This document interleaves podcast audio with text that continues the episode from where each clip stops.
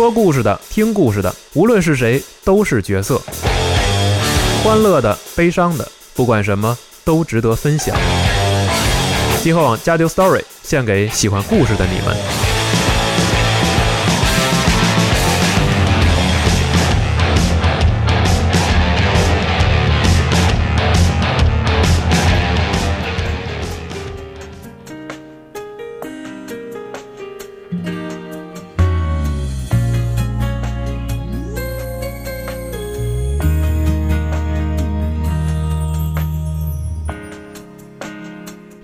大家好啊，欢迎收听新一期的《家丢 Story》节目，我是 Nadia。大家好，我我我是吴桐。哎，对，听到我们俩这个组合。那就是呢，这个 D N F 的节目是，怎么怎么还会有这个，对吧？这是第四期呢？为什么还会有呢？对，第四期，对对，特别特别感谢这个能让第四期出现的人们啊！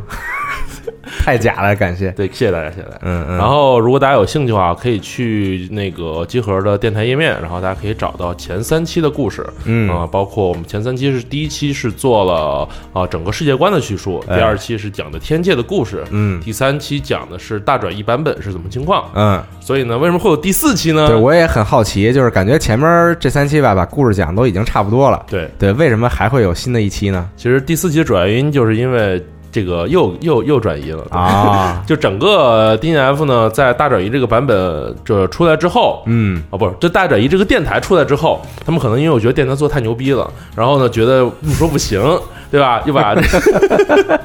就瞎瞎说的。你看，到时候下边全是骂你的。是是是啊，那个，所以呢，他们又做的起源这个版本哦。那么这个版本呢，等于说是把这个 D N F 的故事线呢进行了一个完全的整合，然后把这个大转移上有一些没有的坑，然后给填上了，然后呢也把一些这个这个也挖了一些新的坑，反正就是这么一个版本。然后这个版本我估计也应该会是，如果不出意外的话，会是。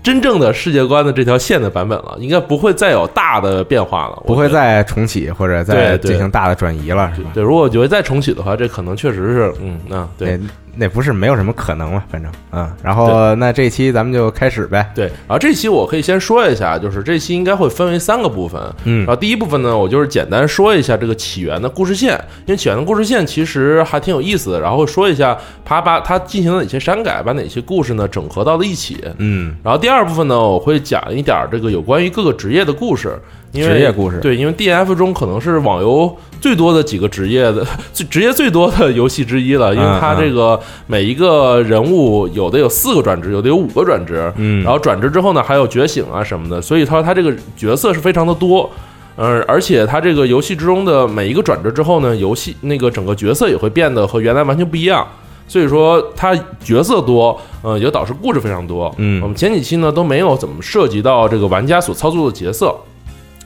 好，呃，但这期呢，所以我们就跟大家来聊聊这些角色的起源啊，好这些相关的内容。嗯嗯，然后呢，第三部分呢，我就可能会找一些游戏里面比较隐藏的，或者说不是那么在主线之外的支线的一些故事，然后可能会聊一聊这方面的内容，一些比较有意思的小故事。对对对，好的，行，那我们就开始吧。哎，首先第一个呢，就是说一下这个起源版本啊，在故事上呢有哪些改变？嗯。这个最直观的改变，我想这个重新打一遍主线的玩家肯定都发现了，就是将大转移，也就是我们上一个电上一期节目说到的剧情，也游戏上个大版本的剧情，完全的整合到了主线之内。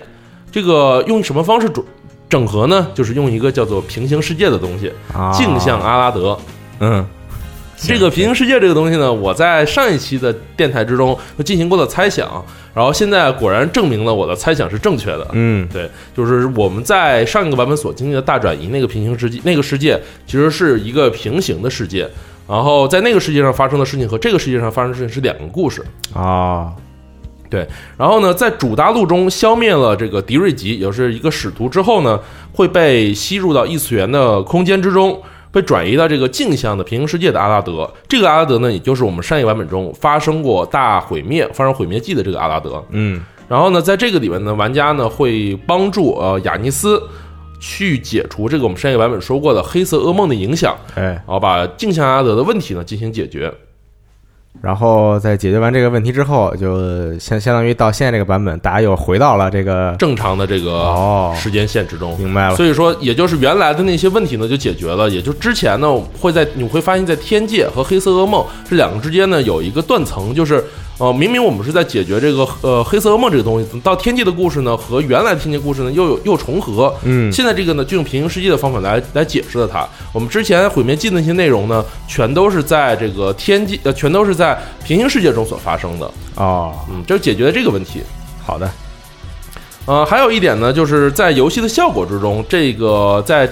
起源这个版本也对游戏的一些效果进行了呃一些变化，比如说游戏中它增强的一些讲演出的方法。哦、原来我们看到的都是这个可能没有剧情，或者是剧情通过文字来表述，但是呢，在这个版本之后。呃，它非常多的增加了游戏内的演出效果，比如说，它虽然没有说是，虽比如说多了很多 CG 的啊，啊那种 CG 的，你比如打完一个地图的故事，它会出一个 CG，然后来讲这个故事都发生了什么。啊。而且呢，在游戏内呢也会出现，呃，比如说你玩的时候突然出现一个横和黑黑条一样的东西，然后它会有这些角色走过来，然后在游戏内去讲述发生了什么什么故事。相当于是这个游戏现在也更注重于这个讲述自己的这个故事了，对对对对。并不需要玩家像以前那样，就是完全的跟每个人对话时候自己一猜对。一点点去看和猜了，对。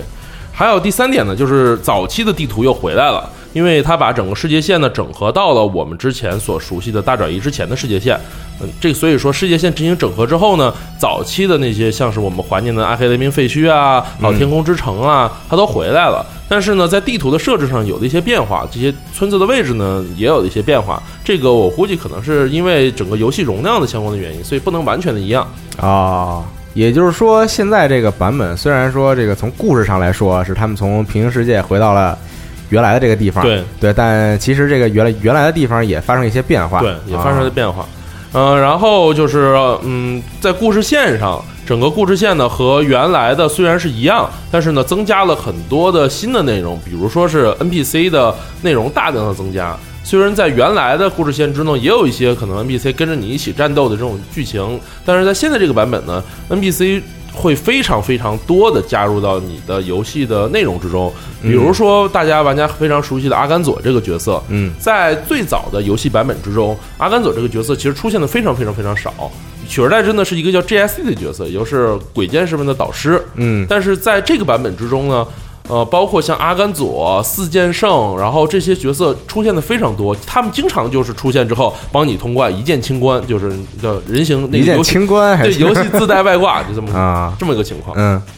所以呢，在这个条件之下呢，整个游戏的故事线呢，终于说是可以说完整了。然后呢，预计而言呢，应该也会按照这个故事线呢，就这么一路的走下去。对，就这样发展下去了，对，嗯。所以在家大家可以想一下，《毁灭记》对于整个的故事线来说，究竟意味着什么呢？可能有人会说，就《毁灭记》这个故事只是策划，说是可能当时没有办法想重启世界，就跟魔兽世界大灾变一样那样的，或者德拉诺什么那种感觉。嗯，但我个人觉得，《毁灭记》其实另一方面也是对游戏内容的一个补充。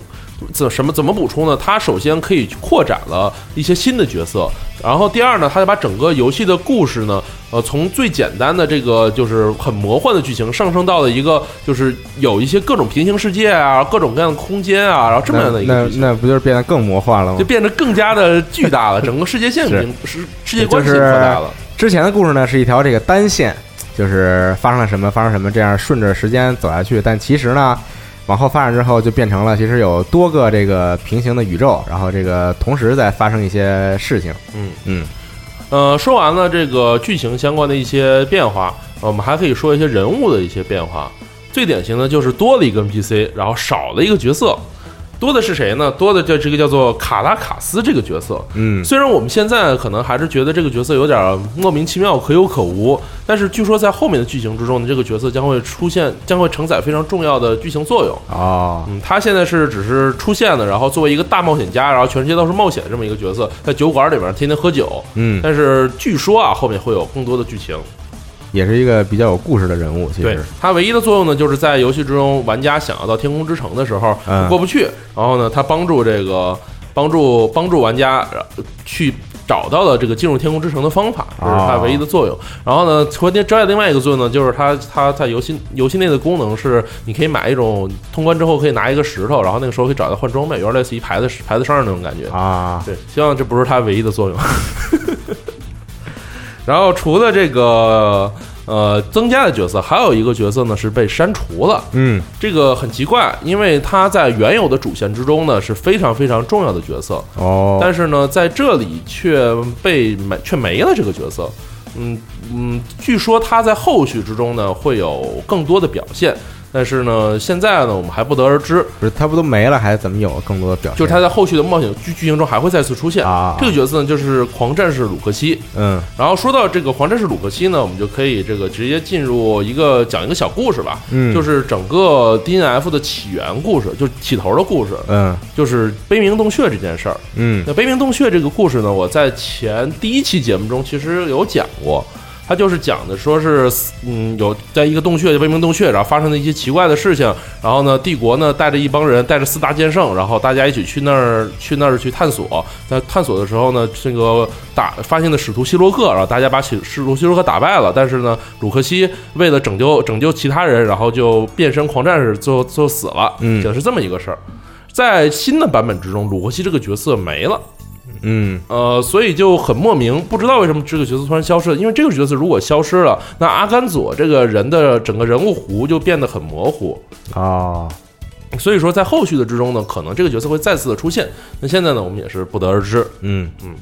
然后关于起源的剧情部分呢，可能我们就说这么多。就是因为剧情上来讲，呃其实和我第一期讲的节目呢，并没有太大的区别。哦还基本的故事呢，还是冒险家发现了问题，冒险家解决的问题，冒险家受到了奖赏，冒险家又发现了问题，冒险家又解决的问题。大部分故事都是这样讲的。对，嗯呃，但是我们可以对后续的内容进行一些猜测啊。嗯，因为在第三期的节目之中，我曾经说，就是在游戏中有一个隐藏剧情，也就是这个王都的叛乱嗯这个剧情。呃，在王都的叛乱这个剧情之后呢，呃，在马上要开的九十五等级这个版本之中，据说主线的故事呢也会围绕着天界的这个叛乱去进行展开，各方的势力呢也会登场，包括帝国、公国、精灵、呃天界，然后这些势力会纠缠在一起，嗯。呃，会讲主要讲这么一个故事。啊后续内容呢也会有关于这个权力斗争啊这些相关的内容，但是我估计应该不会再有什么世界重启啊这种这种东西，可能它就会更就原来的可能更像是冒险故事，嗯到这里呢可能更像是一个是权力斗争那种感觉了。是嗯，权力的游戏嘛。对，权力的游戏我没说啊，你说的。呃，然后剧情呃起源的剧情部分大概就是这样。呃，从在这之后呢，我们再跟大家说一说每一个职业的小故事吧。哎，可以，这个我也非常感兴趣。真的吗？真的，因为我对就是我对这个游戏啊，虽然我没有就是太多的接触过，但是我知道，因为它有非常多的职业，对，然后在每一个职业呢有也也有一个自己的故事嘛，因为它每一个职业有一个自己的导师，对这个对有各种各样的故事，嗯所以我是比较想听这部分的真的事情。对好，好好，行。嗯呃，然后呃，第一个就是游戏中人气最高的这个角色啊，嗯，鬼剑士我还创过一个，是吧？对，我估计可能现在目前来讲，鬼剑士可能也是游戏中创建角色最多的这个就就创建最多的角色吧，就是嗯玩家玩的最多的角色可能就是鬼剑士了。嗯然后鬼剑士这个角色呢，他人气不高高是肯定不是没有道理的，因为就帅嘛，帅，大家都喜欢这个这种这种拿着剑的角色，对是不是？而且然后打的又帅，用刀用剑啊，然后一看就是那种主角像啊。是包括在游戏中的宣传啊，最早的版本中，我记得鬼剑士还是作为一个这个头像，就是它是游戏的 logo 那种感觉出现。啊，就在任何的地方呢，你就看鬼剑士也是主角，啊就是这样，所以大家肯定都很喜欢鬼剑士这个角色。对，啊，鬼剑士这个角色的起源是哪儿呢？就是呃，我们在第一期节目中讲有一个东西叫做卡赞瘟疫，嗯在故事线之中呢，巴克尔这个角色是使徒，我们在第二期节目中有说过。哎然后这个角色的死亡呢，在不在设定之中，任何一个使徒的死亡都会给阿德大陆带来一定的灾难。嗯在巴克尔这个角色死亡之后呢，所带来的灾难呢，就是这个呃卡赞瘟疫，也就是鬼手这个内容东西哎它的出现。然后鬼手这个玩意儿是什么呢？就是他是某任何人都可能得，得完之后呢，这个人就会呃手会变红，然后呢会发疯，就是不定期的会犯病发疯，然后发疯之后呢，他就会失去理智，然后去杀身边所有的人，嗯。这么一个角色，这这么这么一个这么一个疾病。是这个之之前的节目里也讲过，对，然后这么一个疾病，呃，导致的结果呢，就是在这当时发生之后呢，有大量的人都都有这种都得了这个这个卡赞的瘟疫，然后都得了鬼手这个疾病。嗯呃，后来呢，人们发明了一种方法，就是用一种锁链呢，去把这个。呃，去把鬼手给控制住，然后嗯戴上这个锁链之后呢，就可以就只有手变红，其他地方就不会。能够抑制这个瘟疫带来的负面影响。对，是这样的。嗯然后呢，在呃鬼剑士大家都知道有四个转职啊，呃是这个剑魂，嗯呃，狂战士、鬼泣和这个鬼泣不是那个 Devil May Cry 啊，它只是 它只是鬼国内翻译成叫鬼泣，我也不知道为什么。还有一个就是阿修罗，嗯，这么四个角色。因为有了鬼手这个能力之后呢，呃，这些普通的人呢，他就获得了一些特别强大的力量。哎，这样的话呢，这个每个人在应对鬼手的时候呢，都会有一些不同的解决方法，这也造造成了这个不同职业的诞生。嗯呃，最典型的职业呢就是剑魂。这些人呢，就是因为有鬼手的力量，他们去克服了这种力量，然后最后治好了鬼手。他们的手呢，从红的就是变成白的了，就变成。所以为什么好多人说他今天叫白手呢？就是因为啊，他也不是治好了，是反而就是 抑制住了这种就是又强化了这个能力。对，然后他们就有了这种力量去这个，因为又有了鬼手的力量，然后他们又练剑术啊什么的，所以变成使剑特别强的人。哦，就这也是这个整个游戏之中出现的最多的角色，包括我们之前说的四大剑圣，嗯啊，全都是这个剑魂。嗯，就是比如，而且四大剑圣呢，还每一个人都用不同的这个武器，这也非常体现了游戏中剑魂这个角色的特性。因为在游戏之中呢，呃，剑魂是可以使用不同的武器，呃，也就是在太刀、短剑、巨剑、棍棒、光剑这五种武器中，它都可以用。然后在它装备不同的武器的时候呢，它所有的招式呢也都会有不同的变化。哦，然后而而大部分的职业呢，只能有一种或者是最多是两种的武器精通，但是剑魂呢可以选择五种武器都可以进行精通。嗯所以这也就造成了剑魂可以玩各种各样不同的流派，比如有的注重力量可以玩巨剑流，然后有的喜欢喜欢晕人，就晕以晕人为目的可以玩这个棍棒流，嗯。还有呢可能就是以这个速度为取胜，可以玩光剑或者玩这个太刀流。啊，四大剑圣呢也是在用不同的武器，比如说巨剑就是阿甘佐在用，然后太刀呢是西兰和西兰在用，然后呃短剑是巴恩，然后棍棒是布万加，这五个人四个人呢都在用不同的武器。嗯。嗯。除了这些，除了白手之外呢，在游戏中，包括应该是人气就白手和红眼这两个人物呢，是人气最高的、最高的两个角色。啊呃，白手呢，就是我们说的这个剑魂，因为他转职之后手会变成白的嘛。嗯红眼呢，也就是我们所说的狂战士，因为转职之后呢，他眼睛会变成红的。你啊看，，这大家这个起名都非常的这个直接啊。那那那对，那肯定是，那你都起这种昵称了，那肯定得直接一些。红眼呢，就是更简单的，他直接把手的这个枷锁给解开了，嗯就是让这个鬼神的力量呢，完全的在身体中覆盖。嗯据说第一个这种干这么干事儿的人呢，就是我们知道说的死了的这个鲁克西。啊，所以说呢，呃，红眼这个角色的设计的也非常有意思。他后面有一个设计，就是血越少，他攻击力就越高。嗯然后呢，他会用一定的方法呢去消自己的血，然后呢去进行攻击。所以说，它整个的战斗呢都围绕着这个去血、增血、去血、增血这么一个形式去进行的。哦，然后他在在他失血越多情况下，攻击速度也会变快。所以红眼呢也是游戏游戏中人气非常高的一个一个角色。嗯那说一下这些之后呢，还有一个呢就是呃鬼泣。嗯、对我这么说吧，就鬼 虽然虽然每次提到这个名字，我都觉得有点尴尬啊。嗯那鬼泣这个角色呢，他的能力就是他把这个鬼手不是说有鬼神附身附身在里面吗？嗯他就真的把这个每一个鬼神七个鬼神呢，全都附进在自己的手里了，就召唤出这些鬼神，用这和这些用这些鬼神来进行战斗，啊，神奇吗？那这个听起来就比其他几个要厉害。是是这样的，对。但每个鬼神呢也有不同的故事，这个我到后面的小故事环节呢，可以给大家来说说。嗯嗯还有一个呢，就是这个不用用鬼神之力，就是把自己眼睛戳瞎了。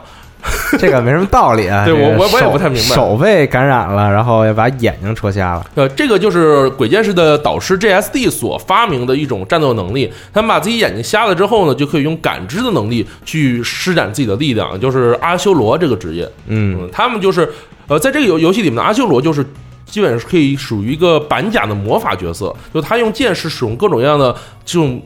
地脉波呀，什么邪灵珠啊，就是类似于这种全用魔法进行战斗的这么近战法师，就近战法师那种感觉。嗯嗯，对。然后呢，在他们这些呃进行他们游戏中有两次觉醒嘛，一次觉醒，二次觉醒。在觉醒之后呢，会有更加强大的力量。嗯然后这些角色呢，在故事中也有一些代表，比如说剑魂的代表肯定就是我刚才说四大剑圣，还有这个剑圣之王索德罗斯啊这个角色。哎狂战士呢就是这个呃这个鲁鲁克西，然后鬼泣呢还有一个神官吉格，这个我后面会说。嗯阿修罗当然就是导师 GSD 了。嗯鬼剑士呢是游戏中人气最高的角色，也是承担主角位的这么一个角色。嗯嗯呃，也是非常受到玩家们的喜欢。对，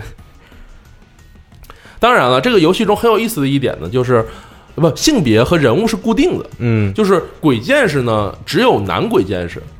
在一开始的时候，在一开始的游戏中只有五个角色，一个是鬼剑士，一个是魔法师，一个是神枪手，一个是圣职者，还有一个是格斗家。嗯当时呢是固定的男鬼剑士、女魔法师、男圣职者、女格斗家。嗯男神枪手这么一个情况，但是在游戏不断的变化之中呢，呃，这些人物呢也有了性别的区分，哦就是会男有男鬼剑士，当然就也要有女鬼剑士，是但女鬼剑士呢。这个也就是游戏的魅力所在。女鬼剑士虽然说只是换了一个性别，但是所有的转职、游戏的特性，还有故事的设定和男鬼剑士就变得完全的不一样了。嗯，就虽然它是叫女鬼剑士，但是跟这个最开始这个男鬼剑士可以可以看作是两种职业。对，两种职业虽然它是这么叫，嗯女鬼剑士是怎么情况呢？女鬼剑士和男鬼剑士，它从设定的根本上就是完全不一样的。嗯女鬼剑士是因为在在剧情中，我们应该也能看到，就有一个剧情叫时光之门，然后你会穿越到过去，然后就是去完成一个大事一个个大事件。然后在这里面就会提到，呃，在阿拉德的九八九八七年的时候呢，就是帝国在比尔马克实验场进行一个大规模的转移实验，就是研究转移的能力能量。实验最终失败了，然后转移能量因为失去控制呢，导致整个比尔马克变成一片荒芜之地，然后人都死了。这也就是游戏中的比尔马克实验场，然后这么一个副本。嗯这股转移能量呢非常的恐怖，所有参与实验研究员和守卫兵呢都全都死亡了，但是呢这股力量在人体内呢却残留了下来啊。之后呢，这个虽然在报告中称所有的实验体都死亡，但是呢有一部分人就是因为这个转移能量到自己的身体里了，到这个几个小孩的手里了，他们呢就变成了后来的女鬼剑士。帝国呢对外隐瞒了这个消息，但是呢却暗中的训练这些人，让他们为帝国去效力。这些人呢被赋予了鬼剑士的能力，在高强度的这种训练之中呢，他们逐渐掌握了借助这种转移能力去打开异次元空间的方法。啊，并并且凭借这种强大的能力呢，习得了这个非常强的剑术，就是等于说在最初的时候，这些人是在做人体实验，就帝国，嗯。结果有几个小孩呢，就因为这个实验中就这个这个转移的力量呢，跑到了他们的身体之中，这些人被被当成人体实验的材料，嗯去这么训练他们。然后呢，帝国骑士团虽然这么干，但是但是呢，这个皇帝对这件事毫不知情，就有可能是反叛的那种感觉。但结果呢，这件事后来败露，帝国皇帝知道，就下令所有人去追杀他们。啊，帝国骑士团也被这个游戏中的巴恩这个角色呢所接手去重组。有些人呢，这个很少有一部分有一部分女鬼剑士，他们活下来了。活下来之后呢，就是一路一路一路逃跑，跑到了后德马尔。然后呢，这些人呢，就是后来的女鬼剑士。所以说其实。女女鬼剑士并不是鬼剑士，她并不是说说当时得了这个瘟疫，嗯。然后这个强化自己，然后成了鬼剑士，她是完全是一个这个实验的这个牺牲品。是这么一个情况，对。嗯然后女鬼剑士呢也有四个不同的职业，这里我就不每一个再详细说了啊啊，就也是完全是不一样的，和原本的和原本的这个设定也是基本上就和鬼剑士的那些那四个还是不太一样的。嗯嗯然后在游戏中有一个导师叫洛巴赫，这个人物呢，也就是后来的女鬼剑士的导师。这个人原来是训练这些女鬼剑士，但后来呢良心不安，就是去承受，就是他一开始是训练他们，那后来在慢慢的逐渐过程中呢被感化，后来帮助这些女鬼剑士进行逃跑，现在也是成为了女鬼剑士的导师。但他他并不是一个女鬼剑士，对他应该是个骑士，我觉得。啊，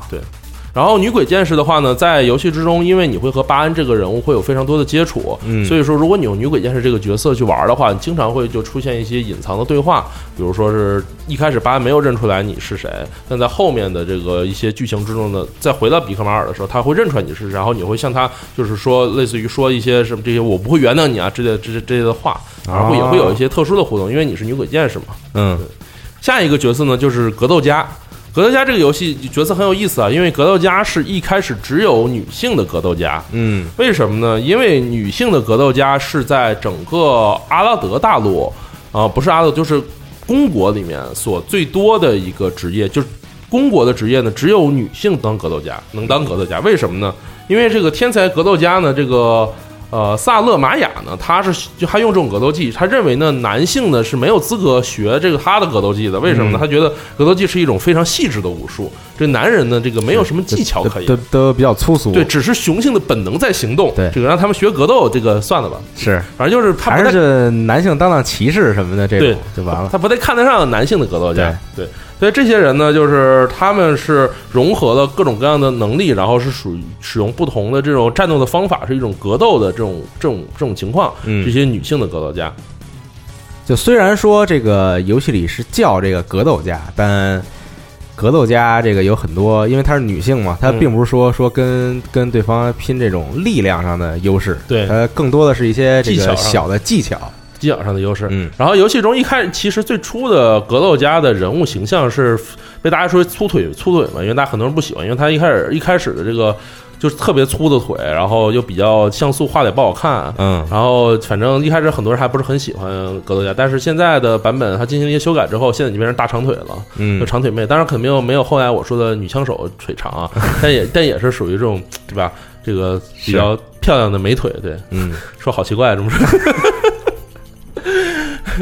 但是呢，其实，在除了帝国的区域，也就是在虚祖这个位地方呢，其实男格斗家才是主流。嗯但是这些人呢，因为虚祖之前是一直是对外关闭国家的，就是闭关锁国的，嗯没有太多的交流，尤其是在后来的一些战斗战争之中，他都没怎么出现过。虚祖其实，在游戏中，我在第一期有说过，他很类似于东方古国神秘的东方国家那种感觉，那么一个地方，什么气功啊、驱魔呀、什么格斗啊，反正这次都是这种，嗯都这种相关的内容。在那里呢，这个格斗技呢是只传给男性的。就当地有个传统，就是所有的男性呢都从走路的时候的就开始学格斗，去武道去学格斗的技巧。斯巴达，对，从六年到时间长达六到十年啊，在那里呢有一句话就是流传着：虚祖路边的狗你都不要惹，因为都会打架。就虚虚祖从狗到人全都会打架，嗯就那种全民格斗那种感觉。嗯嗯这也是为什么在它在周边都是强国的情况下，这么一个这个武道小国还能这个够一直是缓慢的发展，就是因为有这些武道的内容在里。在格斗技方面，最大的不同就是虚组和和在这个女性格男格斗家和女格斗家最大不同就是前者呢。男格斗家更在乎于腿法的攻击，他行动范围和动作幅度都比较大，攻击性更强。但是呢，女性的格斗家呢，则是属于呃，他们都比较在于近身的攻击。在游戏之中呢，你唯一能见到的男性格斗家很有意思，也就是风阵，他是唯一一个出现的啊、不是唯一一个，就是在一开始就出现的这个在阿德大陆出现的男性的格斗家这么形象。然后在游戏的后续版本更新之中呢，好像是因为武道院那边出了一些事情，所以呢，这个啊、男格斗家呢也逐渐的就是跑到了这个阿德大陆上出现了，开始。哎，所以说，虽然玩家玩的女格斗家可能会比男格斗家时间早，但其实男女格斗家呢，在游戏中其实算是已经算是比较均衡的实力了，所以两两者都有。嗯比较典型的这些人物呢，比如像是风阵，就是典型男性格斗家。然后游戏中还有一个叫做帕斯卡，她是女性的格斗家，但是她属于那种街头那种的街霸嘛，她是那么一个情况。嗯然后还有呢，就是那宋南哈斯卡阿斯卡，她是这个虚祖的女王，这个也是一个著名的格斗家，这是游戏中出现比较典型的以格斗家形象出现的人物。嗯这个有角格斗家这个角色的设设定呢，其实是非常符合 DNF 本身的游戏设定的，因为 DNF 在一开始的时候，它是其实宣传是格斗，就是 PK 特别多，而格斗家这个角色，它似乎它建出来这个角色就是为了 PK 而生的。呃，因为在游戏之中，你可以很明显的发现，就是有一些角色，它非常适合在就 PAE 就打刷刷图啊、打打副本啊、攻击范围高啊这些，而有一些角色呢，它就是非常适合 PV PVP。为什么？因为它攻击速度快，然后花式多，小招特别多。嗯嗯，所以说呃格斗家这个角色呢，在游戏之中 PK 场，呃，有一段时间是特别多的，而且有些角色特别适合 PK 场，比如说像是柔道这个角色，他的攻击几乎全都是近身的，然后抓取型的那种攻击。哦对，所以然后不管是男格斗还是女格斗都是这样，呃，也是因为如此呢，就是在国内的环境环境之中呢，因为网络环境不好，所以 PVE 的时候呢，经常会有抓不到的情况。啊因为你网一卡，你抓不到整个后面连招全都没法打，所以也这也是为什么男柔道和女柔道在一段时间之内，呃，都是很多人不愿意玩的角色，都是属于什么？就叫下水道角色，不是一线、二线、三线，它是下水道角色，有一段时间。那现在，呃，增多次的改版之后，这种环境似情况似乎现在已经好了一些，但是网络这个问题确实是困扰柔道这个角色非常大的一个事情。嗯除此之外呢，还有像散打、还有气功和街霸这些不同的角色，其实每一个呢也有自己的一些相关的故事。比如说散打就是传统的格斗家，柔道呢是以这个情报为主，而街霸呢和街霸很有意思，是属于那种在街头上去打黑架的。格斗家他用的招数呢，全是什么毒针啊、板砖啊，然后什么垃圾堆啊，反正全是这种，就随随手抄个板凳就呼你脑袋上啊什么的。嗯然后像气功呢，就是用念气的攻击，有点像就是啊、阿修罗这种，他都是什么，比如气功波啊、气功罩啊、念气罩啊，什么什么那个念龟派气功啊，什么，反正类类似于这样 各种各样念气的招数嗯啊，这就是格斗家。嗯，我们先说几个初始的角色啊，嗯，下一个呢就是魔法师。嗯魔法师这个角色呢非常有意思，因为魔法师是呃游戏之中它不属于阿德的大陆的，它是属于魔界的这么一个角色。哦，因为魔法力量呢，其实在一定一开始呢，只属于魔界。嗯魔法师是什么情况呢？就是我们在我记得第一期的节目好像有说过，就是女魔法师呢，从小是在魔界这种非常恶劣的环境长大。因为我上一期有说过，魔界是一个各种各样世呃平行世界宇宙中怪物都来的这么一个地方嘛。嗯就它是原来的泰拉星，后来那个遭遇了一些破坏嘛，就是因为时间破坏嘛，这我不赘述了。啊，他在魔界中恶劣环境中成长呢，为了在这种环境中生存下去呢，总是这种神经特别紧张。呃，小时候呢，还受到这个魔法集团叫卡修派的欺压。这个卡修派呢，就是一些嗯，可以说邪恶的魔法师吧，这么这么说比较容易理解。呃，他们这些，所以呢，这些女魔法师性格都非常谨慎，也非常认生，然后非常警惕陌生人，嗯属于那种警惕的小萝莉那种感觉。嗯，直到呢遇到一个叫做精灵石凯蒂的这么一个人物，在他的这些呵护和教导之下呢，女魔法师、女法女魔法师才慢慢的开拓对于外界的这个就心理打开了这么一个情况，恢复了这种逃脱生那个比较这个活泼啊这种本性。魔界人呢，后来发现了天空之城和寂静城，打开了和阿拉德道路的通道。为了追求更好的生活呢，这些魔界人呢就大举的迁徙下界。女魔法师呢也跟着这种潮流来到了阿拉德大陆，寻找呢来拯救魔界的方法。因为魔界是慢慢的在枯竭了。嗯对赫尔德发现魔法的同时呢，也发现了运用这个四大元素，也就是光、冰、火和暗这四大元素的力量。然后呢，有一些人，有一些魔法师呢，就是使用使用这种力量，就是游戏中出现的元素师，他们的能力全是使用这种不同各种各样不同的魔法元素嗯啊进行攻击。然后就是魔法师是一个很有意思的职业，因为你会发现你可以在不同的流派中选，比如你可以选光暗流，可以选暗冰流，可以选火火火系，嗯对吧？你可以用不同的对对，有点是卡尔人感觉，对对，嗯你可以点不同的点儿，然后使用不同的元素，然后进行攻击。嗯啊，除了这之外呢，还有这个，因为魔界还带来了，就是因为宇宙中各种各样神奇的生命体都来到魔界嘛，所以说有一些奇怪的生物也来到魔界。有精灵师凯蒂呢发明了一种方法，就是和这些生物签订契约，然后可以把他们战斗的时候召唤出来，这有是召唤师这个角色的来源。哦就它可以召唤出各种各样的这个呃召唤生物，然后到现实中为你战斗，尤其是精灵这种小小型的光精灵、暗精灵、元素精灵啊，为你战斗。嗯然后在游戏中最厉害的召唤生物就是这个第九使徒，就是它哦最强大的，在一觉醒之后，嗯，召唤师甚至可以和使徒签订契约，把使徒召唤过来。在游戏剧情之中，我们可以发现精灵师凯蒂和这个使徒第九使徒卡西利亚斯呢是非常好的朋友，就他们经常会有在游戏中剧情中他们会还会有交流什么，因为游戏剧情已经进展到魔界了嘛，还会有一些故事上的交流。嗯他会在游戏故事的最后和帮你进行战斗，然后你也要和他进行战斗相关的内容。嗯，除了这个之外呢，还有就是对于把魔法进行科学化的研究的一些人，这些人呢就是用用各种科学方式去研究魔法，比如研究什么调配啊，研究各种各样的科学装置啊，然后使用扫把呀、这些人就有点类似于传统中的女巫那种感觉，有点像这个炼金这种，对他们就成为魔道学者。嗯还有一种呢，就是一种特殊的战斗方法，叫做炫纹。这个就和传统的法师就很不一样。他们呢是把这些呃魔法力量呢变成炫纹，然后用用炫纹进行战斗。最强的这些人呢，还可以把这个泰拉星曾经残留的能量给放到自己的身体，也就是我们说的这个呃贝亚纳贝亚纳的力量，可以变身成这种曾经的毁灭泰拉星的贝亚纳。他们使用这种能量，使用然后用近战使用使用这个长刀用近战进行战斗，嗯甚至还有一个能力叫做这个青龙偃月刀可以用，呃就反正就是一个非常近战法师吧，比较特殊的一个角色。嗯嗯，这个角色其实，在游戏中，呃，非常的难练前期，因为法师本来就是大规模战斗为主嘛，然后呃前期能力技能比较少的时候，他只有一些小技能，然后进行战斗。嗯、这个也是我说的 PVE 和 PVP 分化特别严重的一个情况。在 PVP 之中，呃，战斗法师这个角色是非常的得心应手，因为他很多小招啊、生嗯能力啊都非常的强。嗯呃，尤其曾经在 DNF 的一些就格斗比较火的几个年代嘛，就是这个呃，也出现了一些非常著名的，就是电竞选手，就是使用战斗法师，比如最典型岳云海，嗯就是一个专门使用这个战斗萝莉嘛，因为战斗法师叫战斗萝，叫斗罗嘛，就这么个人物，嗯，不是那个康家三少的斗罗大陆。就是反正这个人他是使用这个角色的，然后还有这个我刚才没有说啊，就是非常著名的当年使用剑魂的这个角色，这个人呢就叫做孙亚龙，嗯我想他应该对他非常的熟悉。当年孙亚龙在玩 DNF 的时候还是很强的，是就用这个头头发还没秃，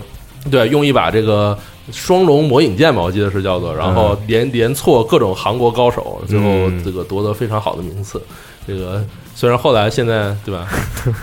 我我我就我不多说了啊，对，嗯，咱们还是多从剧情上聊一聊，对。嗯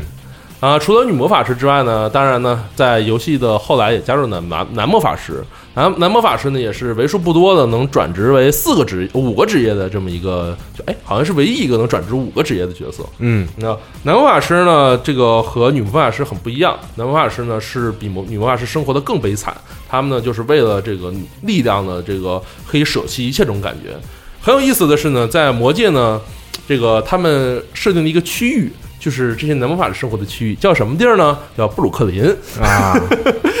你从这个名字的设定就能看出来，这些人物到底是一个类似于什么样的人物吧。嗯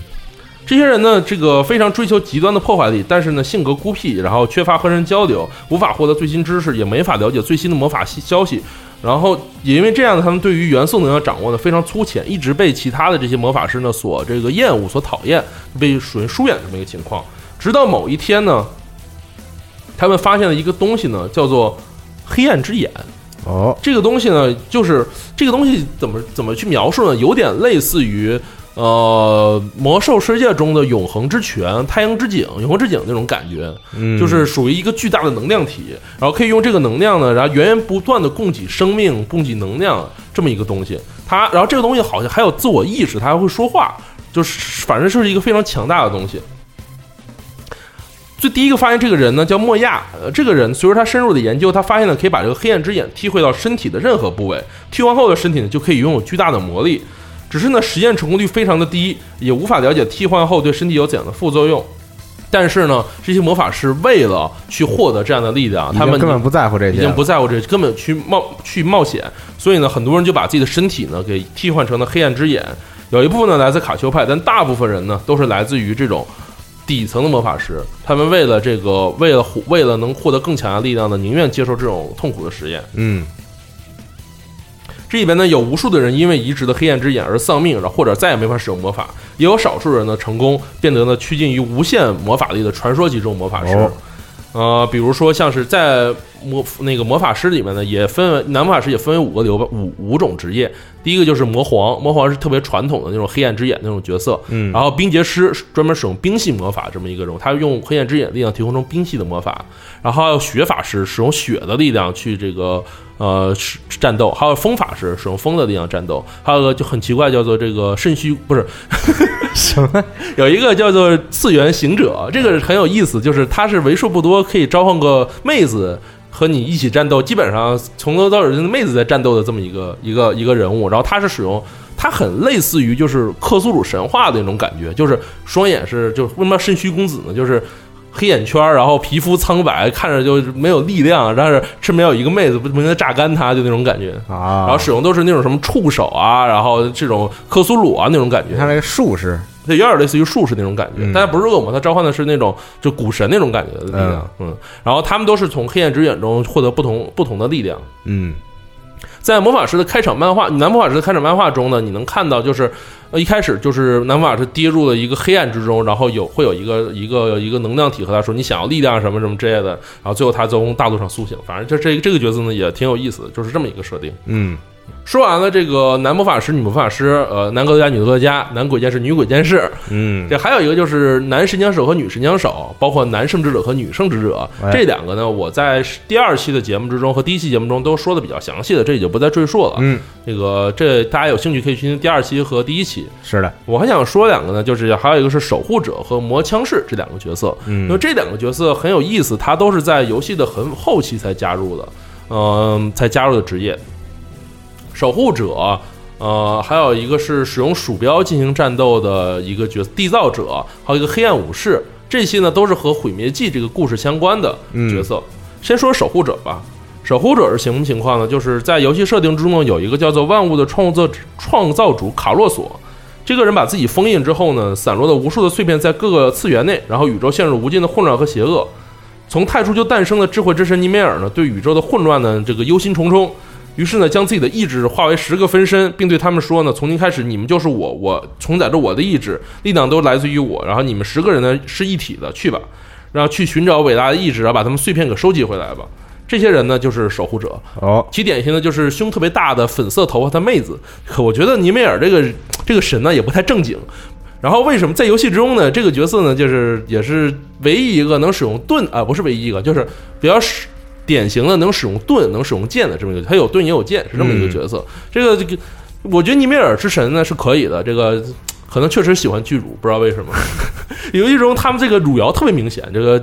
在各种动态之中都能看到这个。粉色头发的这个女骑士啊，进行汝窑。也就是说这十个人是长得是一样的，是吗？对，然后他们有不同的这个不同的记忆，呃，不对，同样的记忆，同样的根源。然后他们最终的目的就是在各个次元之中呢，去找的这种碎片，然后收集回来，嗯，就这么这么一个情况。然后这个里边还也是转转职成四个职业：龙骑士、呃，圣骑士，还有这个精灵骑士、混沌魔灵啊，这四个职业。哦，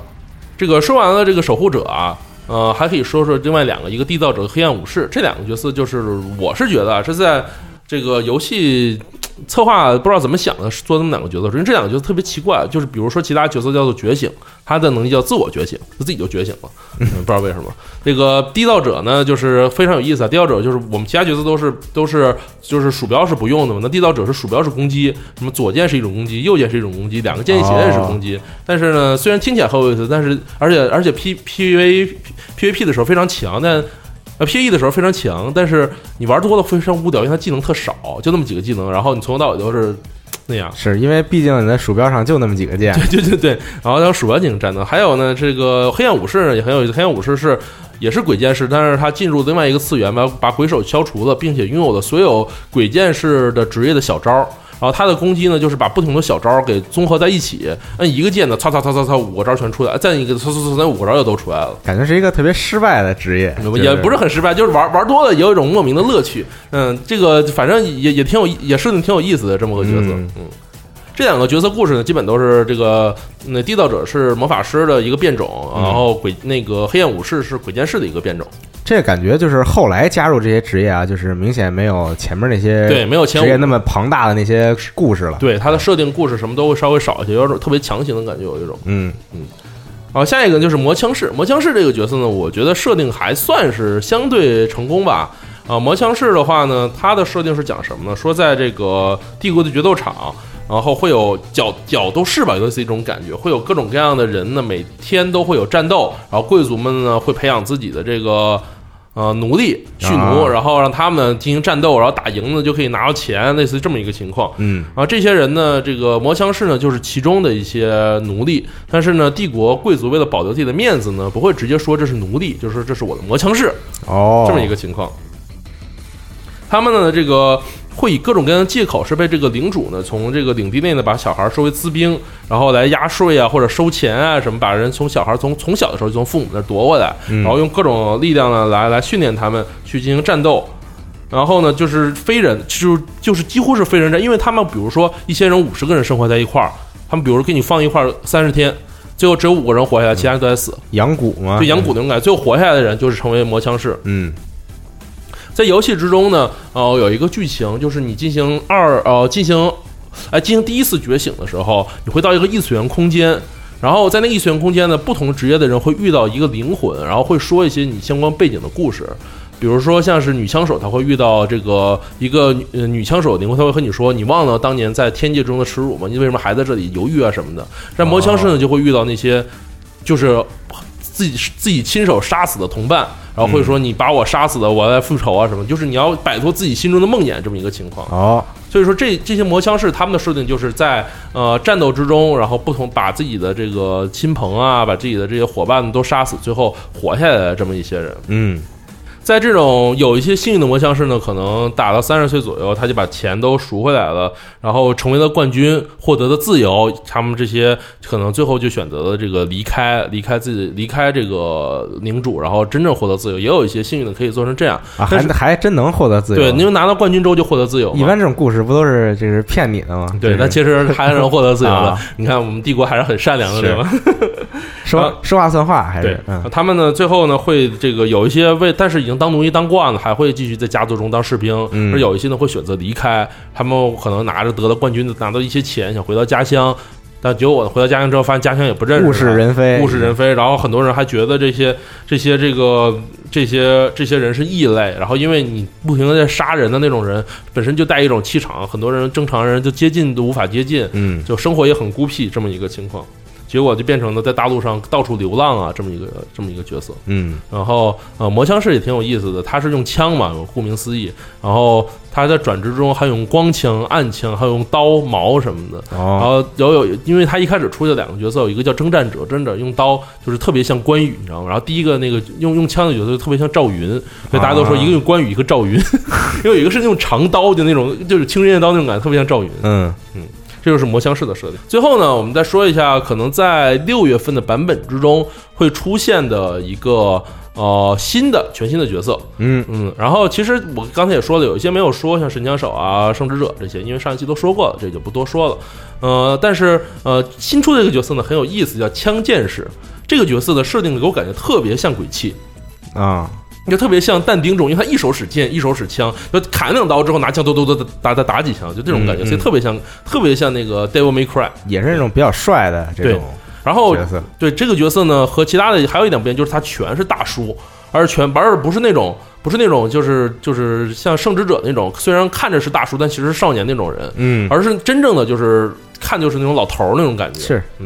这些人是什么情况呢？就是在天界皇室中，我们说有这个皇女嘛、庭院嘛，这些人呢是就是这些训练的女女枪手，女枪手呢是为了保护这个一个皇室的皇女的这么一系列的这个人物，嗯然后呢，有保护皇女的呃人，当然也会也有保护保护皇女的人的人。等会儿等会儿稍稍微稍微有点乱啊。对，就是说是保护皇女这些人是女女枪手，哎有保护女枪手的这些人，这些人呢就是这个 the company 叫做公司。嗯然后这些人是什么情况呢？他们有点类似于那种天界不可以不就不会被知道的那种隐藏的人物，他们属于那种就是类似于暗部啊那种感觉似的，嗯就是不哎不是不是 FBI，就是有点类似于那种就是隐藏的这个那个秘密警察，有点类似嗯嗯嗯类似那种感觉。嗯这些人呢叫做 the company，也就是公司。他们呢，这个负责这收集各种谍报，然后雇佣进行被贵族呢雇佣进行各种暗杀呀这种活动。然后由于皇室成员也能指挥他们呢，这个贵族们担心护卫人员会泄露自己的秘密，于是呢，在后来发生叛乱之后呢，给他们扣上了叛徒的帽子，进行进行这个悬赏和通缉。想要铲除他们。铲除他们，然后结果蒙蒙受这种不白之冤的这个 The Company 的成员呢，历经了千难万险，后来逃到了这个无法地带，就是没有规则的这个地方。到达这里之后呢，遇见了这个枪术高超的无法地带枪手安祖赛佛，也就是我们之前说有聊到的这个卡勒特组织的头儿。呃，两个两伙人的志同道合，就他们就后来成为反派了。啊，对，但是美好的生活呢，也并不美好，听起来、嗯没有持续多久。某天开始呢，这个安祖呢，就是我上一期提到的，他们在大肆的招募，因为因为爱丽丝的阴谋，所以他们在大肆的招募，想要这个反抗这个这个天界的正统统治。嗯然后这些是结果，这个 The Company 的头儿，也就是这个奥克奈尔呢，在其中的一一个角色，他们分道扬镳之后，就善影贝蒂特，呃，离开了安祖赛佛之后呢，也这个也离开了安祖，而且走之前呢，还想说服这个安祖赛佛说你不要这，结果被认为是叛徒，又被追杀。啊，结果呢，这个天界呢就没法待了，他觉得他妈的啊，反派追杀我，正派也追杀我，我去哪儿？何去何从？天界之大，没有安身之处吗？难道？嗯结果呢，就纵身一跃呢，这帮人呢就那个了解到，哎，原来海底下还有一个世界，还有阿兹德大陆。结果呢，带领成员们抢夺了这个吉塞尔博士所造的这个气垫船，这些人呢就一路狂奔跑到了这个地下，到了阿兹德大陆。这些人到阿兹大陆之后呢，就变成了那种黑暗佣兵那种感觉，雇佣兵。然后在这期间呢，这个公国改朝换代，各种各样的事情发生，他们还帮着镇压叛乱什么的。啊，然后通过这一些一一系列这些这这事情呢，他们想要这个扬名立万，结果呢，The Company 的老大就是奥克奈尔呢，结果去死了，在这之中战斗之中，这些人呢，把新任然后新任的一个新的首领，嗯、他们开始慢慢的接触到了这个世界，然后走入社会，这个成为一个按技手法没有，并没有啊，成为了玩家可以操纵的角色 啊但是呢，似乎呢，奥克奈尔这个人物呢，好像还活着，并没有死。这可能也就是在游戏之中呢和后续的剧情有关。因为我之前有说到，就是天界在后续剧情中会有非常多有关于天界叛乱、贵族私兵相关的内容。这些内容、这些事情呢，在公国、帝国这个各个势力都会纠缠进来。嗯在这个情况之下呢，曾经是天界人的这些呃呃公司的成员，显然是非常好、非常适合介入到剧情中的这么一些角色，也是是。比较适合加入到新的剧情之中嘛，因为多了这么一股势力。嗯。嗯啊、这个游这个现在青剑士这个角色应该会在六月中旬左右应该会上线，嗯然后节目播出的时候应该已经上线了一个青剑士的影子故事相关的活动，大家可以看一下青剑士的故事是不是和我说的一样，也可能和我说结果的并不一样 是另外一个故事。对，应应该是差不多，因为我这也是查到大纲啊，因为我现在没有出搜集到比较正统的这个枪剑士具体的资料和故事，因为也相对比较少。说完了这个各个职业的故事，嗯，没想到时间已所剩无几。主要是每一个职业确实这个故事也比较多，对，也比较长，对，嗯呃，没想到居然能说这么久，其实这个游戏跟很多其他的这就是同类游戏啊，最大不同是就是男性和女性虽然是同一职业，但其实他们的故事是完全不一样的。对而且他们的故事是完全写定的，就是说我完全有一个属于我这个性别的一个故事线背景故事。对，特别有意思，我觉得，嗯。呃，但是虽然说时间所剩无几，但是我还有一些没有说的，我觉得还是应该说一说的。嗯首先就是刚才我们一开始说到的这个鬼泣，就是一些小故事嘛，比如说鬼泣的七个鬼神到底都是什么呢？哎，我想很多人肯定对此非常有兴趣，嗯，应该吧？是我是挺有兴趣，因为你想啊，他能这样就是把把七个神的这个力量都都都这个封印在自己的手上，嗯，那就已经是真真的是很明显要比他其他同类要厉害太多了。对。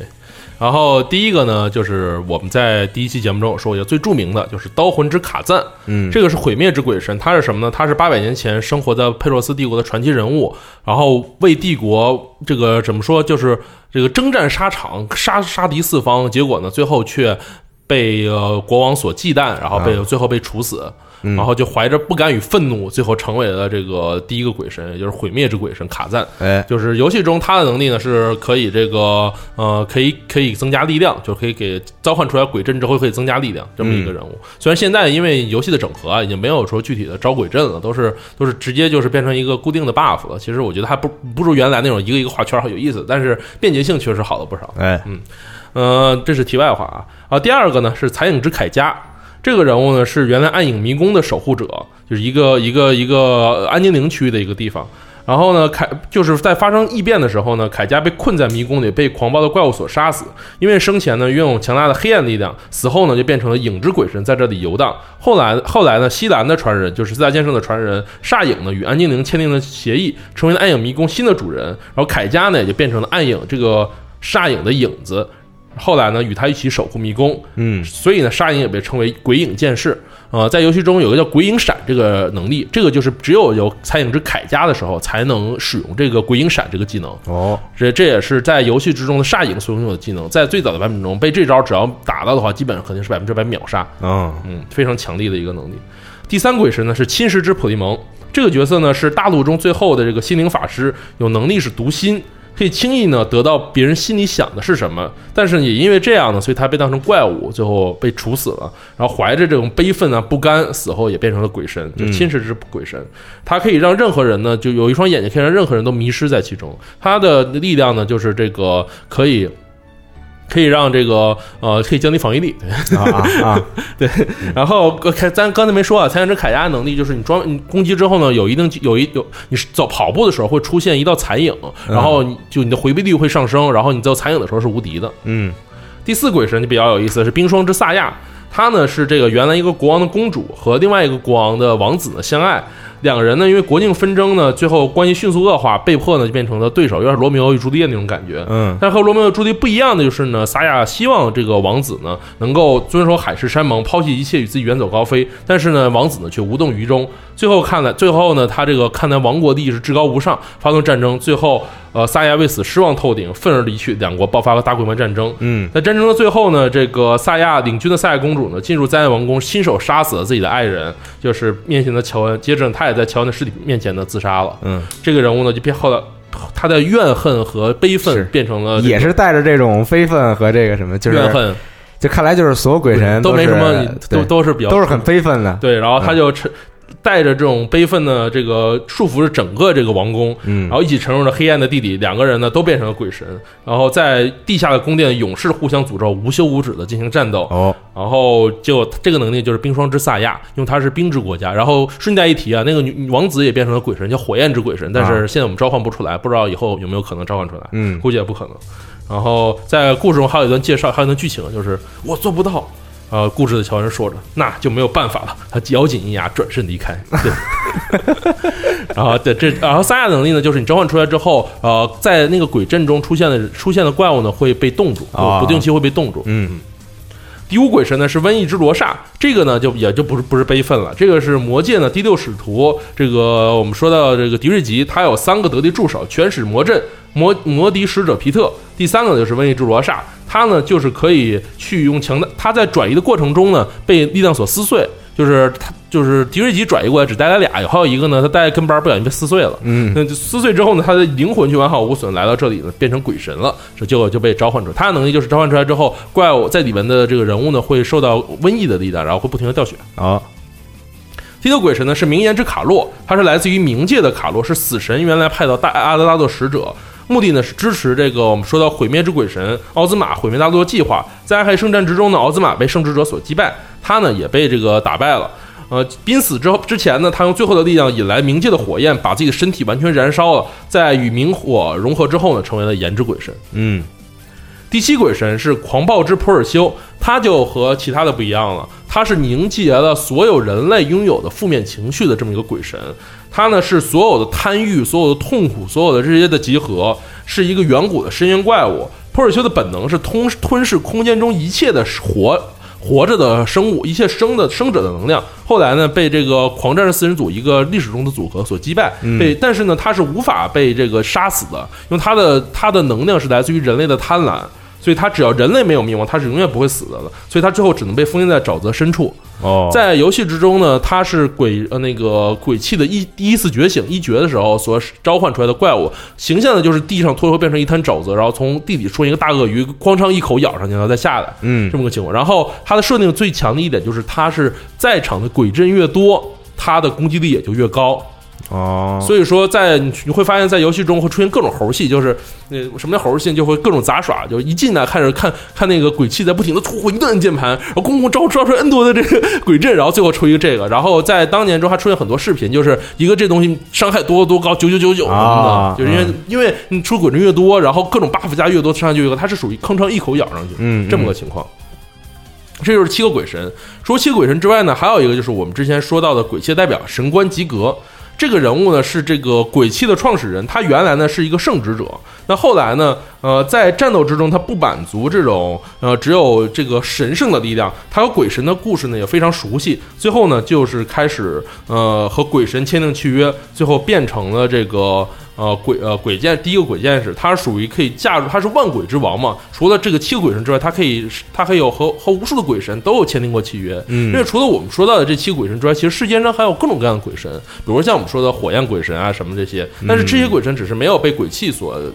利用利用。但是万鬼之王他是所有的鬼神他都可以利用，他非常非常多的鬼神都和他签订契约，非常非常的强。嗯然后呢，他后来也知道第七鬼神，就是他这个第七鬼神呢是喜欢吃其他的鬼神，因为在这个我刚才没有说，就是鬼神的招出来之后呢，第七鬼神出来的时候会把所有其他鬼神全都消灭，哦然后吃到所有鬼神，变得非常强。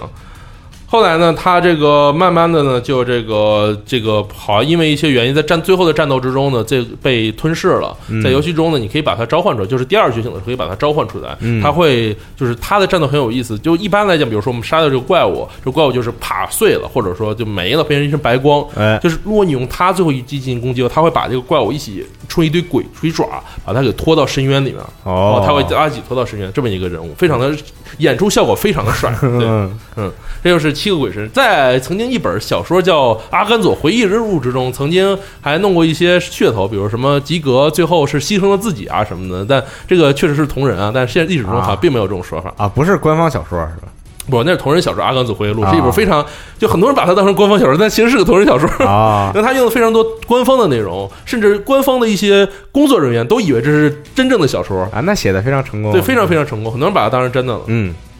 说完了这个七个鬼神啊，还有一个就是有一个很在游戏中隐藏的一个势力，很有意思。我觉得这里也可以说一下，因为它还涉涉及到一个说法叫神神叫神就神界这么一个说法。嗯这个势力是什么呢？就是革命军这个势力。那革命军最初的设定，其实是在毁灭记中所出现的。因为这个在毁灭记之中呢，贝尔玛公国被消失了，这个因为毁灭记而而毁灭了。然后呢，这个安精灵出现了，反正就公国更厉害了，就那个帝国更厉害了。嗯所以说呢，公国的公主呢就流亡了，然后革命军的势力呢是反帝复公，就是要干掉帝国，嗯反那个让公国回来，说他是帮助公主去去建立公国这么一个情况。嗯但是在最新的起源之中呢，公国并没有毁灭，所以革命军的势力只是单纯的变成了这个反对帝国要革命这么一个情况。哦我可以说一下革命军这些人物都有谁啊？首先就是船长，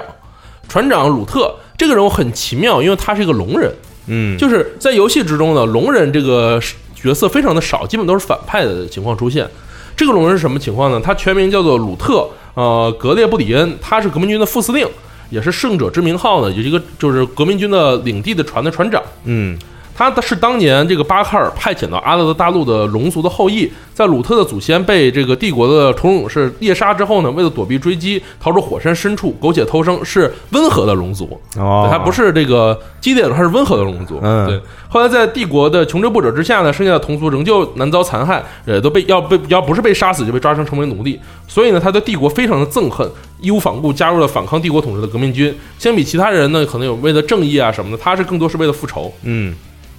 尽管很多人呢都知道他是龙，因为他有两个龙角嘛，还有龙尾巴，嗯对，但是没有人见过他真正变成龙的时候是什么样。对你也是龙啊，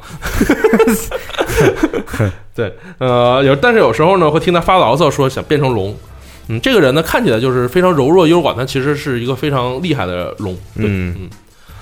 除了这个之外呢，还有一个是这个娜塔莉亚修勒，这个人物呢是就是典型的女鬼剑士。她在帝国，他可以说是就是如果说有一个主角是女鬼剑士的话，他就是那个主角。嗯他就是逃离了成功地下格斗场，甩开帝国的追击，呃，晕倒虚脱，最后呢被鲁特给救过来，捡到一条小命，带到圣者之名号。因为他是被帝国所害嘛，所以他也是也是要复仇，复仇，要干掉帝国这么一个情况。这个组织根本不是什么革命军，是一个个复仇军。复仇军嗯还有一人物呢是疯牛鲁埃尔，这个人呢是个暗精灵的战士，是属于那种就是安精灵吧。你一般看的安精灵都是那种特别纤细，嗯然后那种优美那种感觉。是比如说典型的职业就是哦，还有一个职业我没有说刺客，刺客就是安精灵嘛。嗯这个因为没有太多的背景故事，我也就没有提太多。就刺客呢，就是那种你看身上特别纤细，就是那种感觉特别典型精灵，但他不是，他是那种巨壮的大壮精灵。哦就就是我这是唯一一个在游戏中出现那种大壮精灵那种暗精灵的感觉。嗯，就有一种金金肉人暗精灵，是一个特殊的精灵。特殊的精灵，然后非常厉害，然后他是原来是暗精灵首都的呃守卫。就然后呢，他后来呢，就是离开了安精安精灵的首都，到处到处的去游荡，然后去嗯结识各种各样的人。后来也和这个著名的街霸哈迪斯认识，然后你在游戏中还会有和他们俩一起战斗啊，去闯迷宫啊，这相关的剧情。嗯那后来呢，是这个呃跑到了这个船上，但好像也只是为了找一些更强的人和他们进行战斗而已，就是这么一个人物。他、啊他并不是说是说想要打倒帝国，只是现在在革命军船上待着就挺有意思的。嗯这么个角色。下个人就很有趣了，叫神箭手路德米拉。这个人呢是革命军的航海员，他是出身于前海的神界，来源呢一直是个谜。就这个神界在游戏中现在没有任何的故事，只知道有这么一个角色叫叫做这叫做路德米拉，就是他是神嗯这么一个情况。他虽然没有人知道他过去是什么样，但他一直是与鲁特去共同对抗帝国，用中就是这个飞船使者之名号也是他带过来的，从神界带过来的。呃，多次呢与鲁特一起出生入死。那作为帝国头号通缉犯呢，他的悬赏已经到达一百亿金币这种数字，特别强。因为呢，他有他是即使是在帝帝国铁桶一样的防守之下，可以一箭射中帝国野战军第二司令官巴洛克的眉心。他是一个独眼的弓箭手，嗯，他毕竟是神嘛，就对是应该会有一些神力，可能对，而且所有为了追杀他的杀手们，也都被他射中眉心而死。在阿德大陆上呢，也所有人都知道他的美，他就神箭手，他就是神箭手的这个呃的职业，不是神箭手这个名号就是他。说神箭手，大家肯定第一次想都是他。以后嗯说不定游戏中会出现一个角色叫神箭手，也说不定，说不定他可能他就是导师，到时候。啊，对啊，即使在快速飞行的这种飞艇上呢，他依旧可以射中飞过的鸟儿。然后，但是他从不满足于此，永远不同的不停的在修炼。下一个呢，就是我说的这个骑士洛巴赫，嗯，就是我们提到女鬼剑士的导师，他曾经是帝国骑士团的成员，但是呢，后来因为这个良心发现，良心发现，就离开了帝国的这种追杀女鬼剑士的这种征程。后来呢，就呃眼看着这些无辜的孩子被当成实验体，那对帝国的憎恶也就达到顶峰。后来加入了革命军，也是要复仇，然后他觉为自己的手上沾满了鲜血与罪恶，决定在对帝国成功复仇之后呢，就会自裁以谢罪，哦这，么一个人物。嗯，不知道他自裁以谢罪之后，女鬼剑士的导师会是谁？可能他他还一样可以当导师吗？对，可能以魂儿形式当导师。对对，呃呃，这就是圣者之名号上的这些人物，嗯呃，就很神奇啊！你会发现，就是因为你发现这些人物，呃，他们没有任何的组织与结构，不知道他们到时候怎么样对帝国进行复仇啊。哎，革命军这个，这是一个非常神秘的势力。虽然我觉得这个势力可能只是在游戏中起一个功能性的势力，因为它是什么异界啊、远古啊，都要从那儿进去。嗯嗯，但是在剧情之中，说不定在马上要产生的这个呃新版本的这个故事之中啊，就是天界内乱之中，他们会扮演怎样的角色，可能也会出现，毕竟毕竟也有天界的相关的人物。嗯还有一个就一直没有说的地方叫死神之塔，这个呢有点类似于游戏中功能性的一个设定。这个就是死神之塔，就是你要一层一层的爬塔，然后每每层塔呢都有不同的不同的人物，然后你能用的技能也是限制的，然后你的这个招数也是限制的，你使用你也不能吃药，只能用塔底掉出来的东西，嗯，就是属于那个比一开始是一个比较修炼玩家的这个能力的这么一个地方。嗯后来现在因为现在版本已经改成就是比较通过经验比较多嘛，然后通关之后经验比较多，刷东西比较好，这么一个这么一个地方。嗯然后这个绝望之塔呢，在设定之中呢是死神所建造的，邀请各种强者呢来进进入。然后在里面呢有无数的时间和现实中流逝是不一样的，然后里面的死掉的人物呢马上又会复活，然后哦，就强者呢可以进入呢进行战斗，但是好像就是很少有能回来的，就这么一个情况。啊，他不能复活吗？他他不是是里面的里面的塔里面的可以复活，啊你冒险家进就不能复活。啊啊啊，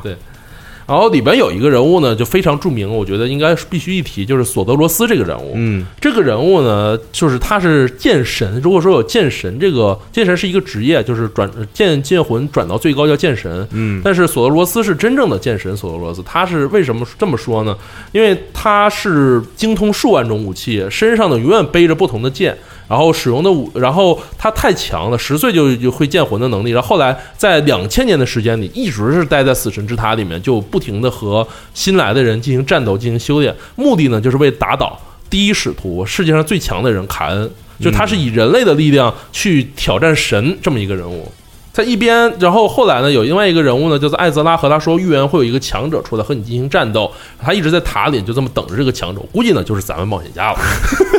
啊，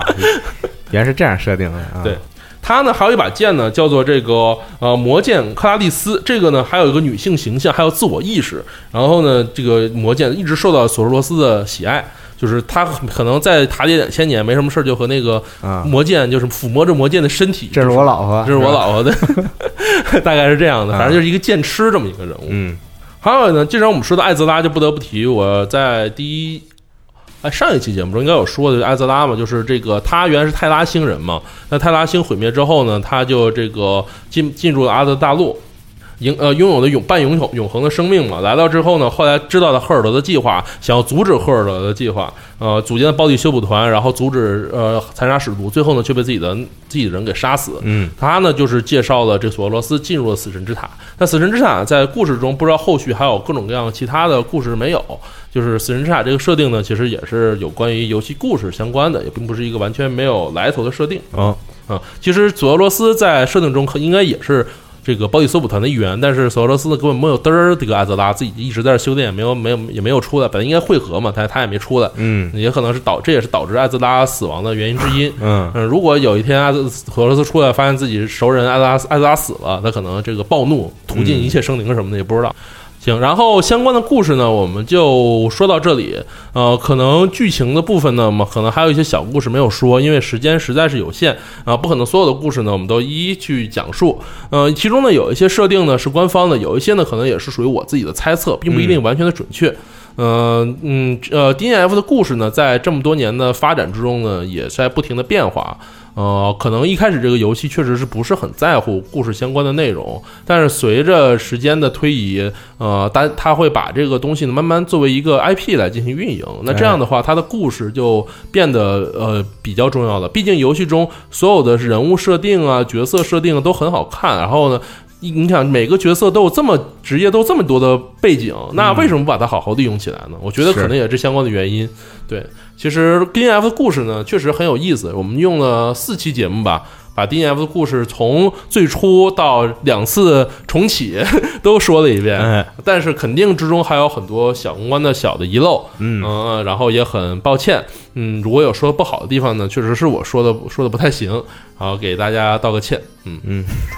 最后是的，人还没说什么呢，你最后是先惯例道个歉啊，先磕一个，先磕一个，先给大家磕一个，对嗯。然后这期节目就先到这里，然后有可能后续我们还会有相关呃讲讲，就是不是从故事角度，而是讲讲玩法相关的内容，嗯。可能会有一期从网游的角度和运营角度去聊聊 D N F 这个故事。嗯，啊、那这个呢就到时候看吧。行，好，好，就感谢大家收听到这里，感谢娜迪亚帮忙主持。啊嗯对，不用客气，谢谢大家，嗯。再见，拜拜。拜拜。